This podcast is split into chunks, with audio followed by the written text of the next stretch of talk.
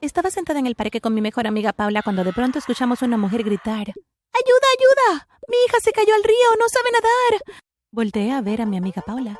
Tenemos que ayudarla, le dije, y me incorporé rápidamente. Corrí hacia donde estaba la mujer parada a la orilla del río. En el agua había una niña pequeña de unos tres años. Agitaba los brazos en el aire y lloraba. Pude ver que estaba empezando a hundirse en el agua. Su madre obviamente estaba en estado de shock porque solo estaba ahí parada sin hacer nada. Me zambullí en el agua y nadé hacia la niña.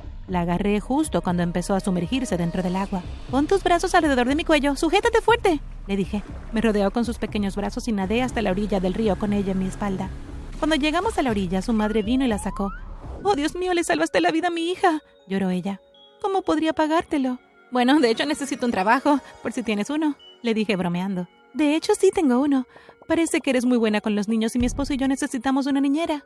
Por supuesto que estoy interesada. Pero antes de que continúe, asegúrate de darle me gusta, suscribirte y presionar la campana de notificaciones y de seguro conseguirás el trabajo de tus sueños como el que yo conseguí.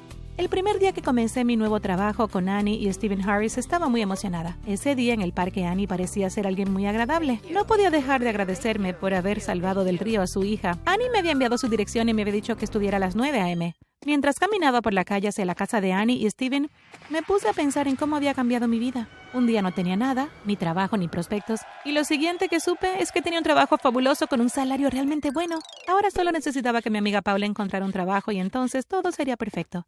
Caminé por el largo camino a la entrada de la casa de Annie. La casa era enorme, era la mansión más grande que había visto en mi vida. Toqué el timbre y unos segundos después Annie abrió la puerta sonriendo. Buenos días, Becky, dijo ella. Dos caritas traviesas se asomaron de detrás de ella. La que reconocí era la de Abigail. La otra era obviamente la de su hermano Billy. Hola los dos, les dije mientras le sonreía. Yo soy Becky y nos vamos a divertir mucho juntos. Nos llevamos muy bien desde el primer día. Los niños eran adorables realmente. En verdad, no podía creer mi buena suerte. Después del trabajo fui a la casa de Paula y le conté todo sobre mi nuevo trabajo. No puedo creer lo afortunada que soy, le dije. Tengo un trabajo que me encanta hacerlo y la paga es increíble. Sí, eres muy afortunada, dijo Paula. Todos los días me entusiasmaba mucho la idea de ir a trabajar. Mis jefes eran muy amables conmigo y los niños se portaban muy bien. Realmente no se sentía como un trabajo. Tenían una piscina en su jardín y en los días calurosos los niños y yo pasábamos todo el día alrededor de la piscina. Esa fue una de las primeras cosas que Annie me pidió que hiciera. Queremos que les enseñes a nadar a Annie y a Billy, dijo ella. Cuando lo dijo su cara se puso triste.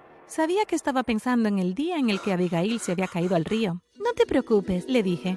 Pronto los tendré nadando como todos unos profesionales. Los días de verano pasaron rapidísimo, de pronto ya era septiembre y los días estaban volviéndose cada día más fríos. Sabía que ya no habría más natación por un tiempo. Empezamos a pasar más tiempo dentro de la casa, jugando a las escondidas, pintando, jugando juegos de mesa. Fue después de todo un día de pintar que las cosas comenzaron a cambiar. Había dejado sentados a Abigail y a Billy en la cocina con un vaso de leche y les dije que se portaran bien en lo que yo limpiaba las cosas de pintura en la otra habitación. Pero cuando volví a la cocina no podía creer lo que habían hecho. Habían tirado la leche con chocolate por todos lados. ¿Qué han hecho? les grité a los niños. Miren nada más que lío hicieron. Solo se quedaron ahí parados y se rieron de mí. Ahora tendrás que limpiarlo todo antes de que mamá lo vea, dijo Abigail. Sí, o vas a estar en graves problemas, dijo Billy. Les dije que subieran a sus habitaciones y luego me puse a limpiar todo el desastre. No tenía idea de lo que les había pasado. Nunca antes se habían portado así. Esperé que fuera cosa de una sola vez, pero lamentablemente no fue así. A partir de ese día las cosas solo fueron de mal en peor. Hicieron de todo por hacerme la vida miserable. No podía entender qué podía haberles pasado para que me trataran tan mal, así que decidí que tendría que hablar seriamente con los dos. A la mañana siguiente, cuando Annie y Stephen se fueron a trabajar, senté a los niños en la sala. Necesito hablar con los dos, les dije a los pequeños. Quiero saber por qué están siendo tan groseros conmigo. Mamá nos dijo que lo hiciéramos, dijo Abigail. Estoy segura de que su mami no les diría algo así. Vamos, ahora dígame la verdad. Es la verdad, dijo Billy. Mamá nos dijo que fuéramos groseros contigo. ¿Por qué haría Annie algo así? Pensé para mí misma. El resto del día pasó y finalmente Annie llegó a casa del trabajo. Cuando entró a la casa fui a hablar con ella. Um, disculpa, Annie, le dije. ¿Podría hablar contigo un minuto? Le dije a Annie que los niños me habían dicho que ella les había dicho que fueran groseros conmigo. Esperaba que ella lo negara, pero para mi sorpresa no lo hizo. De hecho, se volteó hacia mí y me dijo, Sí, es verdad. Pero ¿por qué querrías que fueran groseros conmigo? Para que renunciaras a tu trabajo. Luego me dijo algo de lo más impactante. Sé que estás teniendo una aventura con mi esposo. Por supuesto, yo lo negué todo. Te equivocas, le dije. No estamos teniendo una aventura. Annie hizo que me quedara hasta que Steven regresó del trabajo. Me dijo que nos sentaríamos todos juntos y ella descubriría la verdad. Steven, por supuesto, también lo negó todo. No estoy teniendo ninguna aventura con Becky, dijo él. ¿Por qué pensarías algo así?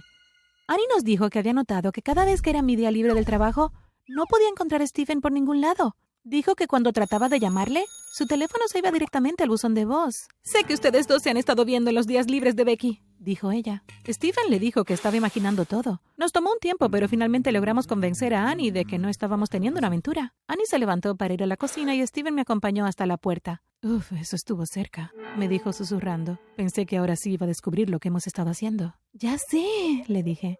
No sé si seremos capaces de mantenerlo en secreto por más tiempo. Tenemos que, susurró Steven. No puedo dejar que se entere. Fue el sábado siguiente cuando se enteró de lo que habíamos estado haciendo a sus espaldas. Steven le había reservado una tarde en un spa a Annie para que la mimaran. La necesitábamos fuera del camino para que pudiéramos tener la casa para nosotros. Era un poco más de las seis en punto cuando entró en la sala. ¡Sorpresa! dijimos saltando de atrás del sofá. ¿Qué está pasando? Luego todos sus amigos salieron de donde se habían estado escondiendo. ¡Feliz cumpleaños, Annie! gritamos todos. Steven tomó a Annie en sus brazos. Esto es lo que Becky y yo hemos estado haciendo durante sus días libres. Habíamos estado organizando tu fiesta sorpresa de cumpleaños. Sabes que te amo, yo nunca te engañaría. Annie me miró y sonrió. Creo que te debo una disculpa, Becky, dijo ella. No hay necesidad de disculparse, le dije. Vamos, tienes un pastel de cumpleaños que partir. Después de la fiesta, las cosas en el trabajo volvieron a la normalidad. Annie les dijo a los niños que ya no fueran malos conmigo, y volvieron a ser los niños lindos y adorables. Todo estuvo bien durante aproximadamente un mes, pero luego, una mañana, entré a la habitación de Annie y la vi parada ahí, en estado de shock. No puedo creer que confiar en ti, me dijo. ¿De qué estás hablando? Tuve razón todo este tiempo. Sí, estás teniendo una aventura con mi esposo. No, no es cierto, le grité. Encontré tu ropa interior en el armario de Steven. Me enseñó la ropa interior que tenía en su mano. Mira, tiene tu nombre en la etiqueta.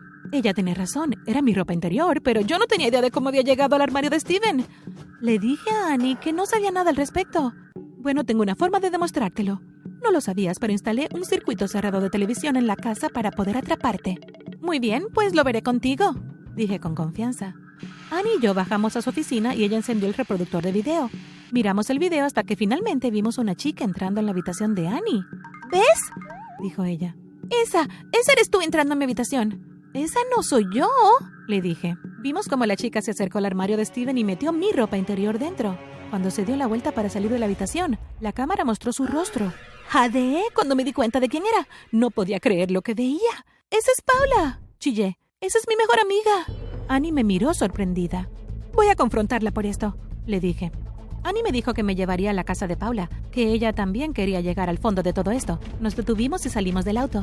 Llamé a la puerta. Unos segundos después, la puerta se abrió. Paula se quedó ahí parada y nos miró completamente sorprendida. Hola, Becky. Hola, señora Harris dijo nerviosamente. Le pregunté a Paula por qué había puesto mi ropa interior en el armario de Steven. Al principio negó tener algo que ver con todo eso, pero cuando le dijimos que lo habíamos visto en el circuito cerrado de televisión, terminó por admitirlo. Ok, ok, sí fui yo, dijo ella. Conseguiste un trabajo elegante con mucho dinero. Yo no tenía nada. Sabías que era pobre, pero nunca te ofreciste ayudarme. Ya nunca te veo, siempre estás trabajando. Quería causarte problemas en tu trabajo para que te despidieran y así pudiéramos pasar nuestros días juntas como solíamos hacerlo.